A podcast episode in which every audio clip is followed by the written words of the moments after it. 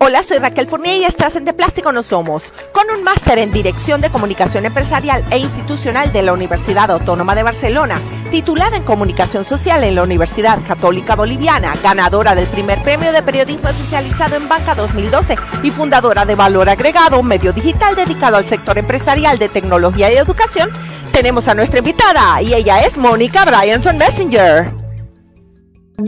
Un honor estar acá en tu programa de Plástico No Somos. Eh, lindo, lindo, la verdad. Está, está genial, así que a tus órdenes para lo que desees saber y conocer.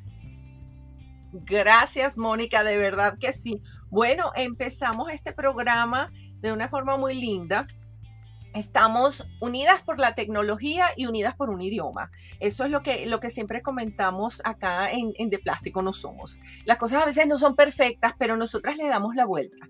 Así que, bueno, tenemos esta comunicación que es el día de hoy entre Los Ángeles, que es donde yo me encuentro en este momento, y Bolivia. Así que tenemos muchas cosas que contar, como dijimos en la presentación. Eres ah, periodista, eres una persona resiliente y una persona que se ha sabido reinventar con toda esta situación que nos ha tocado a todos vivir, que es esta situación de pandemia.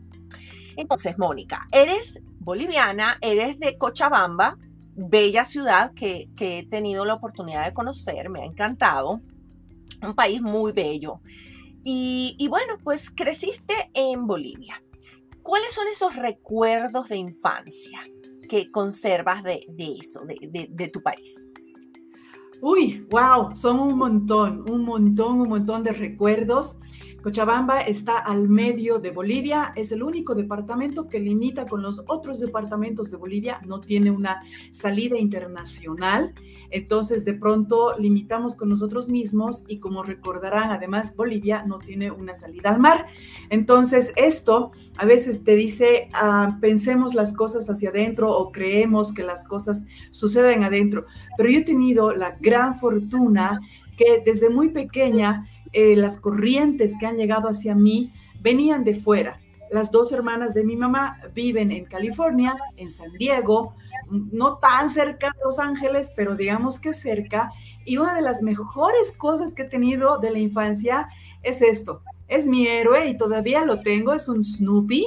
Y este Snoopy además ah. tiene una máquina de, escribir. Eh, eh, él, él está conmigo desde que yo me acuerdo. No este, porque este es una mascota que salió con una promoción de McDonald's, pero sí tengo uno más grande que está pues ahí guardado, lo conservo desde que era niña. Entonces, eh, ¿qué, es, ¿qué es el recuerdo que conservo y por qué lo he traído acá? Porque desde muy chica me gustaba leer no tanto escribir, porque no sabía inclusive si podía hacerlo, pero sí mis, mis recuerdos de infancia, las fotografías que conservan mis papás, es eh, yo curioseando algún libro, ojeando y demás, o teniendo audiolibros cerca. Mi mamá apretaba la tecla del play de la casetera. Para quienes son muy jóvenes van a decir, ¿la qué? ¿Cassette? ¿Qué es eso?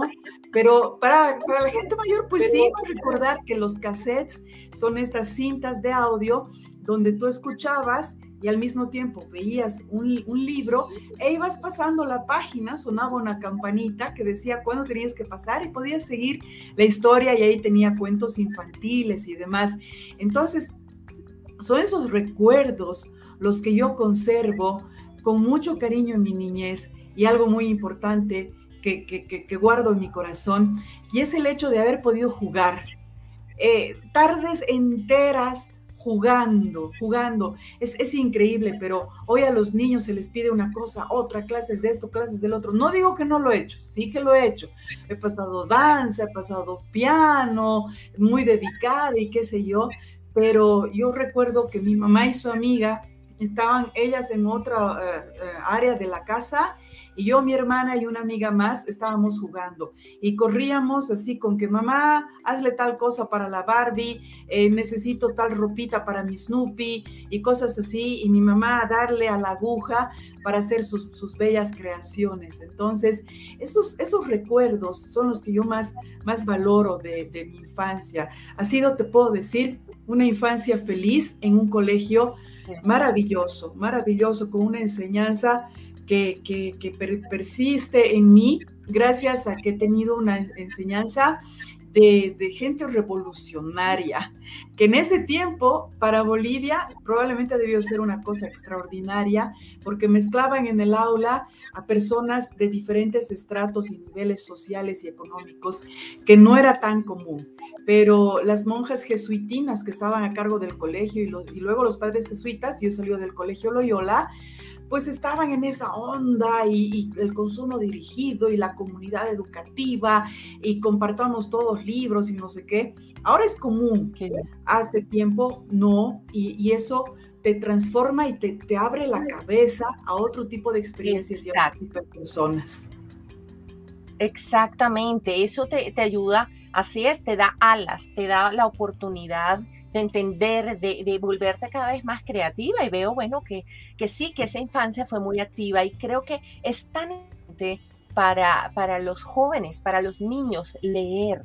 Hace una gran diferencia, porque en ese ah. momento, a lo mejor tú desde pequeña decías, bueno, me gusta leer, no escribir tanto, pero ya más adelante se, se, va a desarrollar en ti lo, lo que tú quieres ser, esa preferencia. ¿Cuándo tú crees que esa semillita empieza a crecer, que te quieres convertir en comunicadora social. Ay, ay, ay, ay, ay. Ojalá lo hubiera sabido desde un inicio. Pues Raquel, qué pregunta tan difícil, caray. Yo quería ser astronauta. De ahí quería ser astrónoma. Como no hubo el dinero eh, suficiente para comprar telescopio, me compraron microscopio. De ahí derivé a que quería ser paisajista. Y luego ah. acudí a la primera universidad privada que se abrió en la ciudad de Cochabamba, que era Univalle, a curiosear los contenidos de las carreras. Y en el último, último de todas las cantidades de carpetas y folders y files que habían ahí con los contenidos de las carreras, estaba comunicación. Y habían dos cosas. Esto sí que me da vergüenza confesarlo, pero fatal. Pero ya, qué mal ejemplo, qué mal ejemplo, pero lo, lo, voy a decir. Habían dos cosas. La primera, llevabas fotografía en séptimo semestre y solo llevabas una materia de matemáticas o relacionada con los números, que es eh, estadística. Yo dije, ah, ya, este es lo mío, porque yo y los números hasta en ese entonces, así, no, o sea, no había buena relación y, dije, ya, esta, esta carrera. La carrera ha tenido estupendos docentes, estupendos, maravillosos docentes que nos han hecho enamorar de la carrera, nos han provocado un enamoramiento así increíble. Los, los nombro porque realmente son personas muy queridas, Fernando Andrade, Álvaro Hurtado, eh, José Salinas, que en paz descanse, Vicente de Lepiane, Ligia Sanis, eh, César Pérez, Milton Guzmán eh, y muchos más que nos han ido encantando con lo que era en ese entonces la comunicación social. Y es con ellos hemos ido avanzando en este proceso de conocer a la comunicación social. Hemos quedado todos, la verdad, muy, muy encantados. La primera promoción de la Universidad Católica Boliviana, eh, porque déjame decirte que nos fuimos de Univalle a la Católica, muy largo de explicar el por qué. 14 mujeres hemos egresado 14 mujeres de la carrera de comunicación social, la primera promoción. Entonces, hemos ido avanzando en el mundo empresarial y mis primeras armas han tenido que ver no con el periodismo, todo lo contrario, más bien no, y luego con la docencia.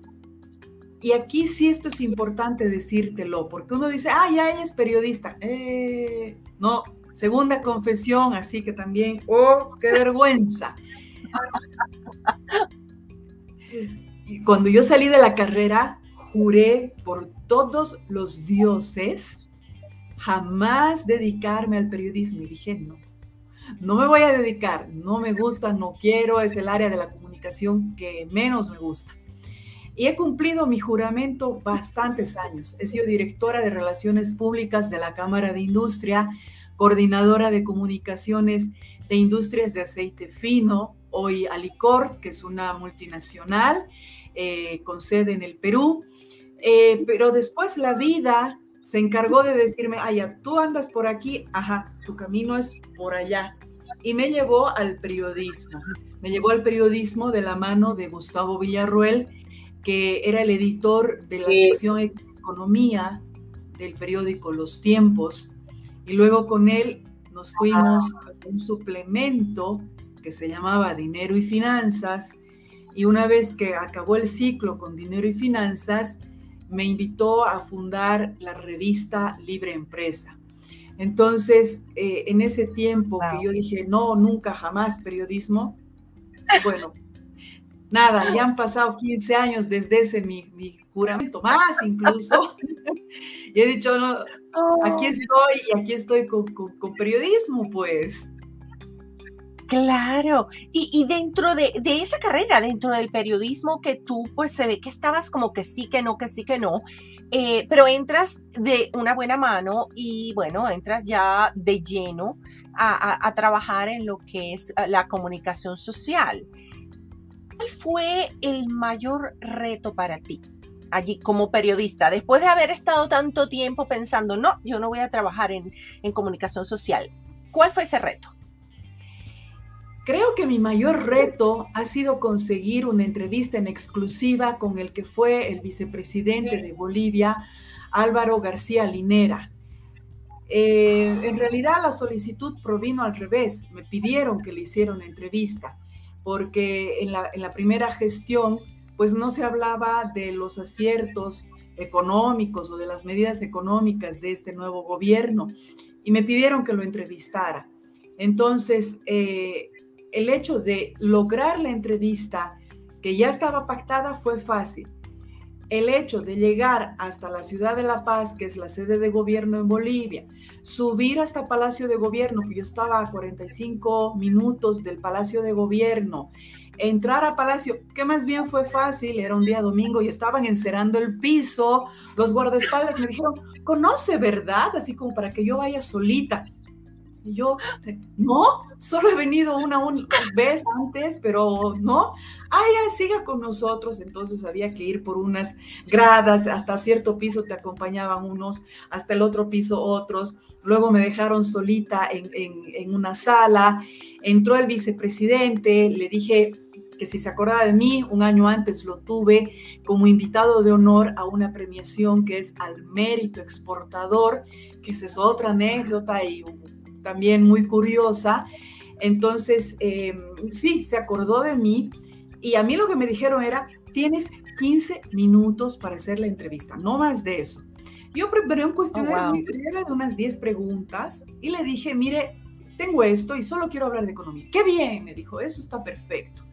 Entonces, yo empecé a grabar la entrevista y iba en la pregunta 3 y ya habían pasado los 15 minutos. Estaba transpirando así con... No le he alcanzado a preguntar lo, más jugoso que habitualmente los periodistas pues hacen unas cuantas de precalentamiento, nunca vas así de frente. La única vez que lo hice fue con Luciano Benetton, el fundador de la marca esta de, de ropa Benetton, que a quemarropa le dije que por qué hacía campañas publicitarias tan agresivas eh, y ya aprendí con la práctica que pues a quemar ropa no podía ir. Entonces en esas tres de precalentamiento se me fueron los 15 y yo dije, ya, yo voy a seguir. Una hora después de la entrevista, de que corría, corría el cronómetro, me detuve y le dije, ¿sabe qué? Ya, ya ha pasado una hora y me dijo, sigamos. No tengo problema, sigamos. Y hemos continuado. Tengo una hora y media de entrevista exclusiva. Eh, al, mediodía, en la Catedral de la Ciudad de La Paz, que, tiene al lado al Palacio de Gobierno, tú escuchas el himno nacional y el repique de las campanas. Tú puedes escuchar todo eso en la grabación y te sorprende. Y, a mí me sorprendía porque dije, wow, o sea, esto no, no, no lo va a tener cualquiera. Esto es oro en polvo, entonces a seguir, a seguir, a seguir y exprimir hasta que al final le dije, señor vicepresidente, lo esperan en Sucre, tiene que irse. Sucre es la capital de Bolivia, ¿no? Entonces, sí, me dijo, claro, qué bien, qué buen, qué gusto, etcétera, etcétera. Entonces, esa es, es, una anécdota muy, muy interesante para, para contar y, para, para, referir, ¿no? Para decir, esto, esto me pasó. Claro, un, un reto superado y una anécdota, bueno, que vas a poder contar toda la vida. Qué maravilla, Mónica. Vamos nosotros en eh, el interim, vamos a hacer una pequeña pausa, vamos a hablar con nuestros suscriptores y nuestra audiencia, pero pues eh, también eh, te quiero dejar una pregunta que me vas a responder cuando estemos de regreso. Eh, en cuanto a las anécdotas, esta es una anécdota fabulosa, pero me has contado también de otras anécdotas que tienes en relación con la carrera y con diferentes actividades que realizas. Así que te voy a dejar eso allí. Venimos en breve y ahora me voy a comunicar es con nuestra audiencia y nuestros suscriptores. Les quiero de verdad, de nuevo, como siempre, dar las gracias por estar aquí con nosotros y formar parte de esta gran familia digital. En este momento, para las personas que están viendo el podcast en nuestro canal de YouTube, podrán ver el informativo donde también, a ver, allí aparece el banner en este momento donde también hay un correo electrónico. En ese correo electrónico, siempre que tengan información o a lo mejor si tienen algún nominado para que sea entrevistado en De Plástico No Somos y haya esa posibilidad, su información, una persona que esté haciendo la diferencia en sus comunidades y tenga una historia de resiliencia que contar. También, por otra parte, allí aparece la página de Patreon o Patreon, como le dicen en algunos países. Allí, si quieren convertirse en miembros, recibirán información exclusiva. Como les dije, para los miembros. Y a las personas que nos escuchan a través de nuestros podcasts en Spotify, en Apple Podcast, Google Podcast y cualquiera de sus plataformas de podcast favoritos, la misma información, incluyendo la información de nuestra invitada, va a aparecer en la caja informativa del podcast. Así que los esperamos y como siempre, siempre les digo que recuerden que su suscripción hace posible estamos entrando a personas maravillosas como Mónica alrededor del mundo. Así que bueno, muchísimas gracias y regresamos contigo, Mónica. Ahora, cuéntame, cuéntame un poquito más de, todas esas anécdotas que, que con la cartera tú has ido acumulando. Wow, son, son hartas, son hartísimas, eh, Raquel, la verdad. Eh, puedo, dividir en dos vertientes. Una parte que tiene que ver con el periodismo y otra parte que tiene que ver con la dirección de comunicación. Finalmente hice una maestría que me servía para eso, para dirigir las comunicaciones. Entonces, es, eh, es curioso y es notorio ver que comunicación está ligada mucho o al mundo de la publicidad o al mundo del periodismo. Y mi primera misión fue hacerles entender a, mis papás, a Gonzalo Brianzón y a Amalia Messinger de Brianzón, la diferencia entre comunicación y periodismo. Inclusive nuestros docentes eh, hicieron eso, estando en la universidad, los sentaron así como si fueran los estudiantes dentro del aula para explicarles que comunicación es más grande y que engloba a periodismo, publicidad, relaciones públicas, comunicación para el desarrollo, el tema de cine, de radio, de televisión. Entonces era, era de pronto así como expliquémosles a todos de qué se trata. Era una carrera muy nueva. Hoy ya no. Hoy hasta he escuchado dentro de esas anécdotas, la hija de un amigo mío, cuando estaba por elegir la carrera, me dice, ah, yo lo que quiero en realidad es escribir, quiero ser escritora, pero como no hay esa carrera aquí, entonces lo que voy a elegir es una carrera tradicional y voy a elegir comunicación.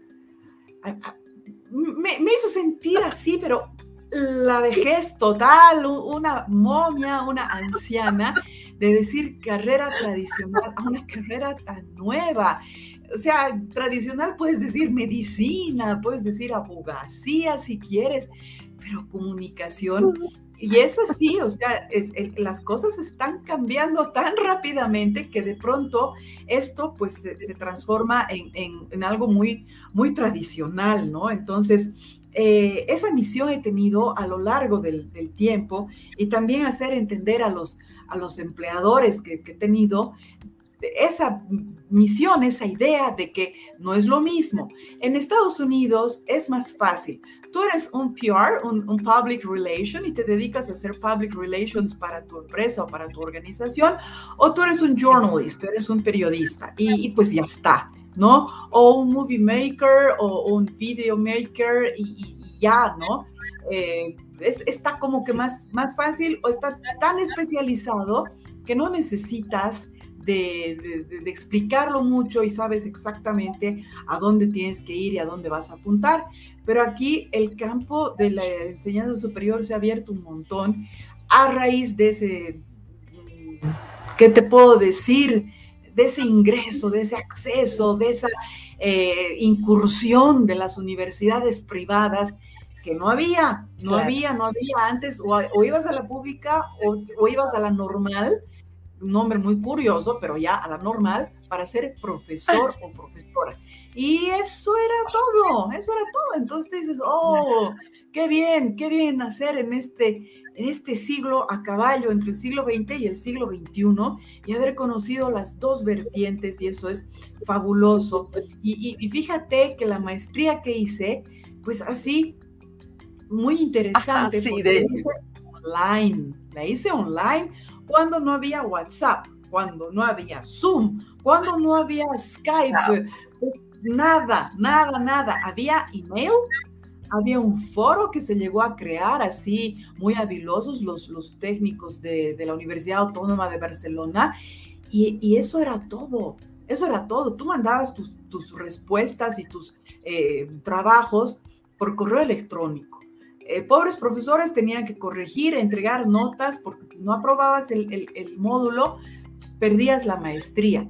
Entonces eso eh, realmente eh, te, ponía en un, en un aprieto, en un ajuste. No podías estar ahí rascándote y esperando que Google te diera las respuestas. No, no, no, no, no. Aquí trabajo duro. Dedicación, dedicación. Y, si, y eres eso, una mujer muy dedicada y también es una mujer polifacética. Contabas, eh, bueno, antes de iniciar el, programa, que haces yoga, que eh, cantas también, que haces muchísimas cosas. Háblanos también de, de, de, toda esa parte artística, porque tienes una vena artística increíble y cómo ha servido el hecho de ahora tenemos la facilidad de comunicaciones para compartir un poquito de esas cosas que te gusta hacer con otras personas. Claro que sí. Mira, el tema del yoga ha sido una actividad resiliente junto con valor agregado. No al mismo tiempo, mm, con un año de diferencia más o menos una de otra.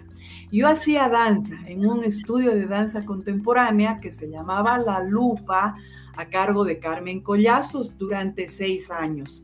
¿sí? Eh, hice danza cuando era niña, como te conté, luego dejé de hacer, no hice nada con mi cuerpo, ninguna actividad física, ningún nada de nada, hasta que mi propio cuerpo me exigió hacer algo y empecé a estudiar yoga.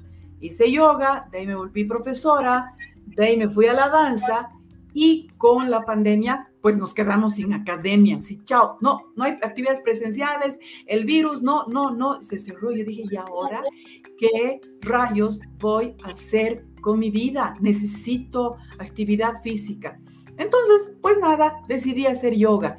Y se me ocurrió decirlo en el Facebook y pregunté quién quería hacer yoga conmigo y, dos personas así muy, muy amigas, una que es Gabriela Domínguez, que está aquí en Cochabamba, y otra que es Fátima Robles, que eh, cantaba conmigo en el coro que se llama Capella Filarmónica, me dijeron yo. Y, más gente, y más gente, y aquí y allá, eh, y también gente de Los Ángeles y de Virginia, y que me dijeron sí. y empezamos a hacer las clases vía Zoom.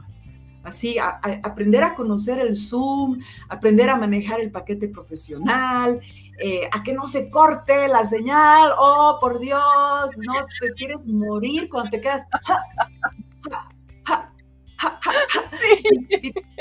Y, tú los ves así congelados y tú te sigues moviendo, así como que, ay, la postura y la no sé qué y bla, bla, bla. Y los ves así todos briseados en cámara y dices, ¿qué ha pasado? O, o, yo estoy dele que dele, sigue que sigue. Y me manda un mensaje al WhatsApp, me dice, no te estamos viendo o estás toda congelada y no se te ve. Ah, no, por favor. y eso significa que la señal se cortó. Ah, no, qué horror. Entonces, a retomar la clase, a ver de que la tecnología es, es realmente una gran ayuda en este tiempo de pandemia, pero hay que tenerle también así como que la consideración suficiente como para que sepas de que no es lo mismo que estar en una sala. Ahorita nuestra gran ventaja es que tú estás en Los Ángeles, yo estoy en Cochabamba, miles de kilómetros de distancia, eh, cuatro horas de diferencia, pero así todo podemos eh, comunicarnos instantáneamente, lo cual es una maravilla. Entonces, eh, he hecho eso, he abierto mi sala de yoga y tenemos ahora esto ya bien avanzado, trabajando, y yo veo el avance, veo el avance de, las chicas que están inscritas. Ayer justamente le decía a una de ellas, oye, tú empezaste, separar los pies así y no, no podías más y ahora sí ya puedes hacer una buena apertura. Y, esas cosas que tú ves el avance y, y te sientes muy orgullosa y muy feliz de lograr no solamente un buen trabajo físico, sino también paz mental, que eso es lo que se busca en esta época tan loca, tan rara de, pandemia, ¿no? Entonces, pues eso, eso es eso es súper, súper interesante, súper, súper clave eh, eh, ahora que, que, tiene que ver con la serenidad y demás, y que a mí me permite un tiempo también de relajación, porque ya verás tú que manejar un medio digital aprender periodismo digital, aprender las herramientas digitales en tres días. Oh, oh, y de hecho, de hecho, precisamente que quería entrar en, en este medio digital que tú manejas, entrar en lo que es valor agregado. Eres una persona que eres resiliente y has sabido reinventarte. Y como mujer también emprendedora, creaste como resultado de, y ya tú nos contarás, esta plataforma de valor agregado. ¿Sí? Un poquito de, de, cómo surge y por qué surge valor agregado. Bien, ah, yo conducía un programa de stream, era como que radio y televisión desde un estudio HB eh, Online se llamaba y mi programa se llamaba Empresa y Negocios. Y yo hacía ahí entrevistas a emprendedores, eh, dirigentes empresariales, eh, gente que quería mostrar algún evento y qué sé yo. Después de un tiempo me dijeron, ¿sabes qué? Ya no queremos que tu programa sea de entrevistas, queremos que sea de debate. Y yo dije, no, no es lo mío, yo no quiero entrar al debate para debatir. Ya hay otros espacios y hay otras personas yo a lo mío. Entonces, eh, dejé el programa y empecé a crear el mío, que se llamó Valor Agregado, pero lo dejé, lo, dejé, pero dejé el nombre ahí como cocinándose, como que a fuego muy bajito, muy bajito. El año pasado, en plena pandemia, en plena cuarentena rígida, el que fue el director de Libre Empresa, que no era Gustavo Villarroel, porque él dejó la revista se la pasó a otra persona. Y esta persona, en plena pandemia, en lo más duro, me dijo, me voy, ya no voy a dirigir esta revista. Él había asumido la dirección de la revista para diciembre de 2019. Sacamos la revista en formato físico los meses de enero y febrero. Para marzo se decidió que la revista solamente iba a salir en formato PDF, pero todavía con la lógica de una revista, o sea, formato analógico, impreso, que tú podías hojear, pero en formato PDF. Para junio, este caballero dijo, lo dejo, ya no quiero más, ya no sigo más con esto. Si quieres, hazte cargo tú. Ah, ya, ok. La revista depende de un periódico, el periódico se llama Los Tiempos, y en Los Tiempos me dijeron, muy bien, si quieres, hazte cargo tú de la revista y no te podemos pagar ningún sueldo. Lo que puedes hacer es vender publicidad y de eso el 60% se va para el periódico y el 40% se va para ti.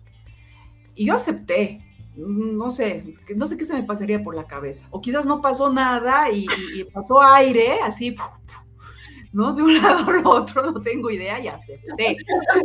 Me transformé en vendedora de publicidad, en directora, en editora, en periodista, en generadora de contenidos o sea, en todo, en cura y sacristán, como dicen por ahí, ¿ya? Y, grave. lo, único que tenía de, de súper bueno era a una gran diseñadora, Paola López, que ella me entendió a la perfección, a la primera. Nos entendimos muy bien, entonces yo me las pasaba generando todo el contenido, armando la maqueta en la cabeza y hago esta forma, esta figura, porque era imaginar todo en formato vertical, pensando que el lector hace un scroll down o un scroll up, sube o baja para ver el contenido. Entonces tenía que ver dónde iba a ir la foto, dónde iba a ir el texto, eh, dónde iba el titular, cuál iba a ser el pie de foto, o sea, mil cosas. Y logré hacer la revista hasta diciembre del 2020. En enero del 2021, de un día para el otro, a mediados, dije, no va más. Ya no, ya no más libre empresa. Después de 14 años dije, no más. Y así me desperté y dije, quiero hacer mi medio. Quiero hacer eh, valor, valor agregado. Eh, mi novio, que se llama Marcelo Durán, es experto en el área digital. Y le dije, amor, quiero hacer esto. Me dijo, ¿estás segura? Y le dije, sí, ya. Entonces, en tres días me ha enseñado lo que se aprende probablemente en meses o en años, que es manejo de herramientas digitales. Oh, por favor, qué estrés, qué nervios. Saber de RankMath, de SEO, de Google Analytics, de, de plataformas que yo pues nada, así, cero, cero, cero absoluto, así como se ve ahorita aquí en cámaras, ¿no? Así, ah. el cero. Así, cero total. Y si, no lo ven y solamente lo están escuchando, pues imagínense un big hole, un, gran agujero, y yo me tira al hueco ahí adentro, así, sin nada. Y dije, no, pues ya me metí. En vez de trabajar gratis para otros, trabajaré gratis para mí.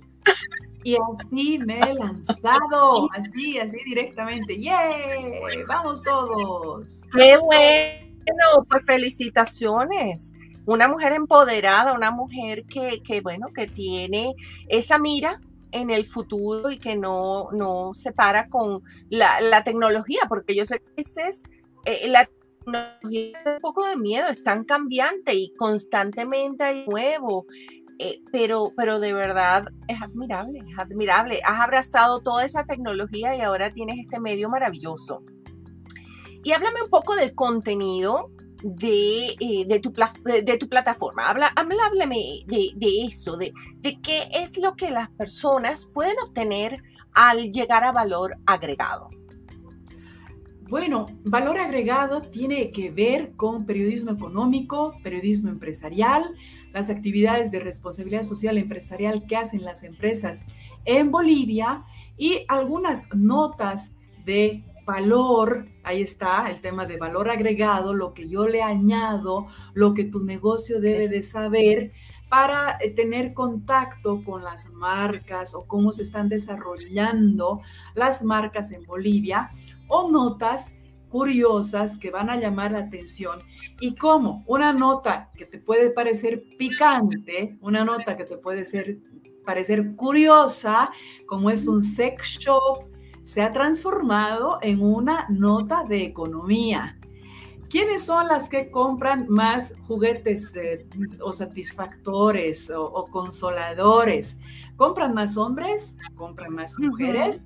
hace cuánto que está este sex shop, cuáles son las preferencias, cuáles son los precios de estos juguetes. De pronto es una de las notas más leídas. Entonces, tú lo puedes agarrar por el lado un poco picaresco, un poco rojito si quieres, pero se ha transformado en una nota de economía, de economía. Y, ha sido muy fácil, muy lindo ir a este sector, eh, porque hace también venta online, así a la gente que le da pena y vergüenza eh, ir y, comprar.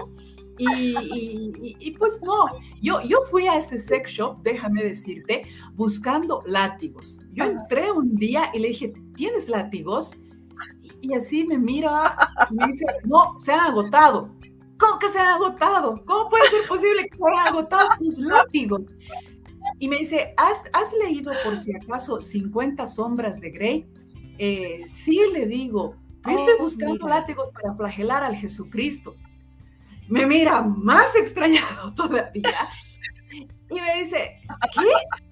Y le respondo, es que estamos poniéndole una Jesucristo Superstar y pues necesitamos látigos así de estos de mentira para, para parecer que parece que estamos flagelando a Jesucristo en esa parte de crucifica, pégale, pégale, no sé qué. Y, necesitamos látigos. Y me dice, no, y mira, los únicos que me quedan, pues tienen estas puntas con bolitas de acero y no sé qué. Y le dije, no, no, no, no, no, porque aquí este es el cantante principal y no podemos machucar a golpes. Entonces, de ahí se generó esa confianza y esa amistad. Imagínate Raquel, ¿no? Buscando látigos para flagelar a Jesucristo.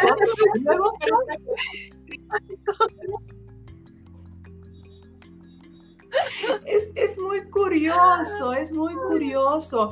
Y de ahí pues le hice vista y esta nota y, y, salió, salió este dato así bonito con con valor agregado, informo mucho sobre tecnología, los ah, avances de, tecnología que hay en Bolivia con respecto a los celulares, cómo está el mercado de los celulares. Aquí tenemos 11 millones de habitantes y hay 11 millones de conexiones o a veces un poco más. A veces eh, puedes ver en la métrica que hay hasta dos celulares por persona eh, y hay una fuerte eh, ¿qué te puedo decir? Competencia entre las marcas de los celulares, entre Samsung y Huawei, otras marcas que están entrando al, mercado local. Entonces me, preocupo de eso, ¿no? De, ver qué es lo que está pasando, qué es lo que está sucediendo, cómo está el mercado. Eh, tengo como gran aliado digital a Huawei precisamente, entonces trabajo muy de cerca con esa, con esa marca que sé que en los Estados Unidos pues ha tenido un problema serio con, con Trump, con el gobierno de Trump. Entonces, eh, bueno, ahí, ahí, van las cosas. Samsung ahorita más bien es un... Eh, es una marca que está tratando de entrar mucho a los Estados Unidos, pero sé que en Estados Unidos uno de los grandes preferidos es iPhone, entonces ahí tú puedes ver ah, muchas cosas del, mercado de telecomunicaciones. grande entre, entre los dos. Ahí esa, pienso, competencia, pero hasta donde se, se ve, pues ah, es una competencia sana, porque son compañías que están trabajando mucho, mucho, mucho, lo que es la, tecnología, el mejoramiento de las cámaras en sus unidades, el mejoramiento de, cobertura y por supuesto que las unidades siempre sean livianas, fáciles de utilizar y, y bueno, pues eso es lo bueno del libre comercio.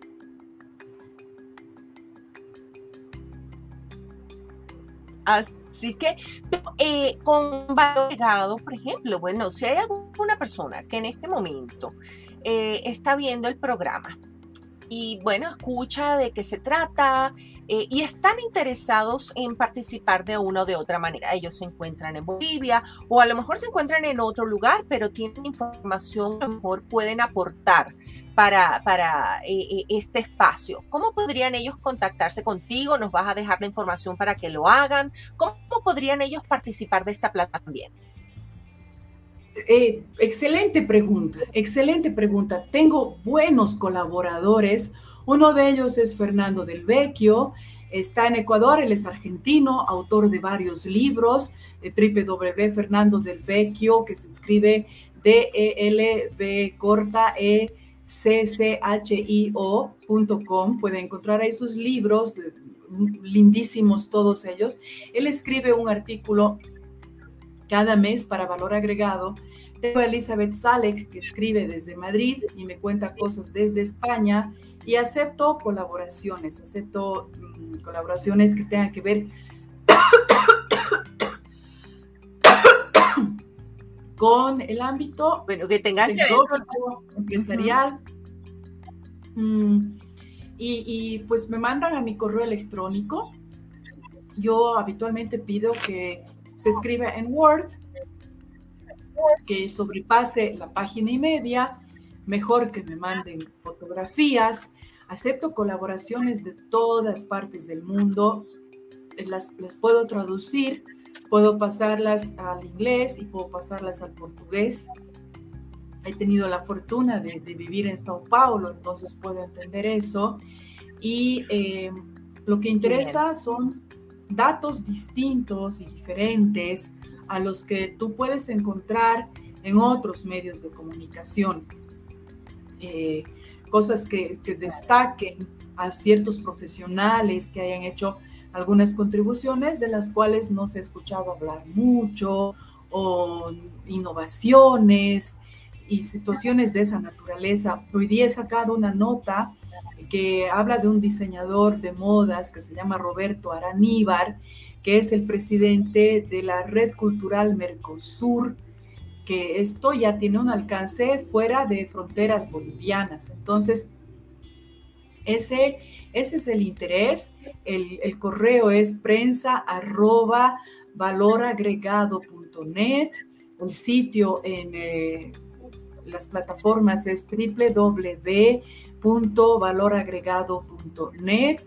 También está en Facebook como valor agregado. A veces en el buscador salen muchos valores agregados, en el eh, Facebook hay que escribir valor agregado empresa y ahí es donde aparece mi logotipo que es en rojo, blanco y negro, es una V corta, V y una A. Y eh, también tengo en Twitter un espacio y en LinkedIn y ahí sí está como valor agregado. Entonces, ahí es donde voy tratando de hacer una comunicación de 360 grados y tratando de estar en todas las eh, plataformas, porque si no te leen en un lado, tú, tú, eso lo sabes mejor que yo, te leen en el otro, y si no es allá, estás más allá, entonces esa, esa es la idea. Y, de hecho, todas estas, ah, toda esta información y todas estas eh, plataformas y tus contactos, vamos a dejarlos en la caja informativa, como mencionamos, tanto del podcast aquí en su canal de YouTube, como también el podcast que va a estar en todas las plataformas de podcast. La plataforma favorita eh, de, ustedes, allí estará para que en todo caso y requieren comunicarse contigo, bueno, lo, lo puedan hacer. No, y me parece maravilloso que hayas decidido eh, pues hacer esto, transformar esa situación en una, situación laboral eh, eh, que te estaba a ti nutriendo y que te estaba funcionando en lo que es valor agregado ahora y que al mismo tiempo también estás tú dando oportunidades a muchas personas de participar y de estar allí compartiendo eso, compartiendo esa información que, siempre es importante saber y es importante tener a la mano, especialmente la parte de lo que es la economía, la parte empresarial. Eh, me parece fabuloso, de verdad. Y em, por, bueno, ya tú sabes que, que, el tiempo, el tiempo se, se va se va volando cuando te conversación tan amena como la que hemos tenido el día de hoy contigo, Mónica. Pero antes de nosotros cerrar nuestro programa, quería hacer, tenemos un juego de palabras, quería hacer un juego de palabras contigo, donde yo te voy a decir una palabra y tú me contestas el significado de esa palabra para ti, pero también en una sola palabra. Yo sé que a veces no es fácil, pero bueno, hagamos ese intento. ¿Estás lista? Lista. Maravilloso. Entonces, la primera palabra sería periodismo. Oficio. Información. Una arma. Hogar. Amor. Color. Azul. Sabor. Pipocas. Ay, oh, pipocas. Qué lindo. Bueno, para las personas que no saben que son pipocas, tenemos en México y en otros países se les llaman palomitas o palomitas de maíz. En Venezuela, que yo creo que es el único país que se les llama así, se les llaman cotufas. Es eso, las pipocas, ¿cierto? Exactamente, sí, o popcorn. Eh, hay tantos nombres, pero iba a decir salado, pero para mí salado es sinónimo de popcorn, pipocas, cotufas, palomitas. Eh, Maravilloso. las amo, las amo, son mi debilidad. Ay, ay, qué rico. Y cuando están recién hechas así, sientes olor tan divino. Ay, qué hermoso, me encanta, me encanta. Ahora la próxima palabra es educación. Perdón, ¿la puedes volver a repetir? Se cortó un momento la señal. Claro que sí. Eh, la próxima palabra es educación.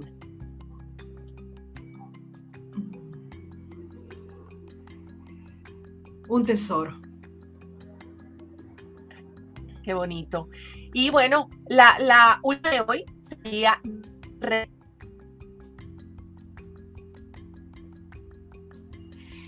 otra vez se cortó. Eh, la última palabra ha sido, o si quieres me la pasas por el chat privado que tenemos aquí y tú me dices cuál es esa última palabra.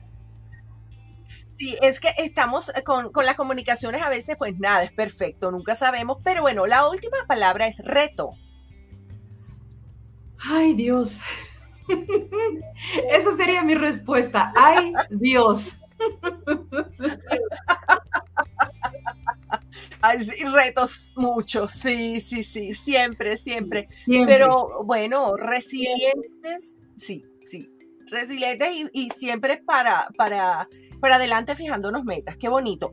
Bueno, eh, quiero ahora, como ah, hacemos con nuestros invitados, que si quedó algo por mencionarse en el programa del día de hoy, lo hagas. Si quieres compartir un mensaje con nuestra audiencia, lo puedes hacer y así ya estamos oficialmente culminando nuestro programa de hoy. Perfecto, muchas gracias Raquel, muchas gracias por tu invitación a De plástico no somos. Y retomo esa última palabra para decir, somos de carne y hueso y tenemos la posibilidad de reinventarnos y de creer en nosotros, en nosotras, cada día.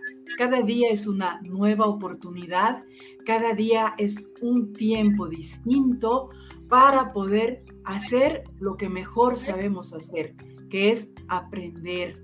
Aprender, pero también divertirnos. Estamos aquí para eso y para hacer de este mundo, aunque suene a, publicidad de cine antiguo, para hacer de este mundo un mundo mejor. Me encanta. Qué bello mensaje, estoy 100% de acuerdo contigo. Muchísimas gracias, Mónica, ha sido un placer. Esperamos volverte a ver pronto por aquí, por De Plástico No Somos. Con todo gusto. Y ahora, bueno, me voy a despedir de todos ustedes. Muchísimas gracias por estar aquí con nosotros y formar parte de esta familia digital, de esta gran familia que tenemos alrededor del mundo, donde nos une un idioma, nos une el idioma español. Siempre les mando mucha, mucha positiva desde acá, desde este rinconcito en Los Ángeles. Les recuerdo que siempre la información de nuestro canal va a ser encontrada tanto en el banner para los que nos están viendo eh, en este momento, que aparece en su pantalla, y para las personas que nos están escuchando va a estar en la caja informativa del programa también. Bueno, ahora sí, me despido.